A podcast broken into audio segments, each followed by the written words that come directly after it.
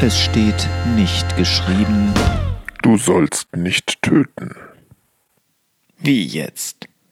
Das ist doch eins der zehn Gebote und natürlich steht es so in den allermeisten Bibeln. Andererseits ist das etwas seltsam, denn im mosaischen Gesetz, zu dem die zehn Gebote quasi das Grundgesetz bilden, steht auch ziemlich oft, dass jemand für allerlei Vergehen getötet werden soll. Man kennt diesen Konflikt aus Rechtssystemen, die die Todesstrafe vorsehen. Töten ist verboten, aber der Staat darf es. Und auch bei uns sieht das staatliche Gewaltmonopol zum Beispiel vor, dass die Polizei töten darf, wenn sie nur dadurch ein schweres Verbrechen verhindern kann. Und in diesem Punkt ist unsere Rechtsordnung gar nicht so weit weg von den oft brutal anmutenden Gesetzen in den Mosebüchern. Das Töten diente weniger als Bestrafung, sondern zum Verhindern von Schlimmerem, allen voran dem Glaubensabfall des Volkes.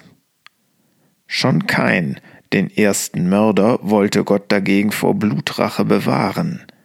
Und später sollten in Israel Asylstädte eingerichtet werden, die bestimmten Tätern Schutz bieten sollten. In den hebräischen Originaltexten der Bibel findet sich auch eine sprachliche Unterscheidung.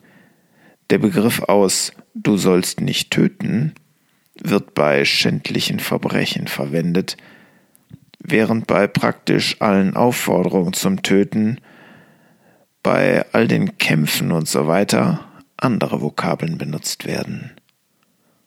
In einigen Übersetzungen lautet das Gebot deshalb auch Du sollst nicht morden. 2. Mose 20, Vers 13. Polizei und Militär fallen ziemlich sicher nicht in den Geltungsbereich dieses Gebots und scheinen in unserer gefallenen Welt unverzichtbar.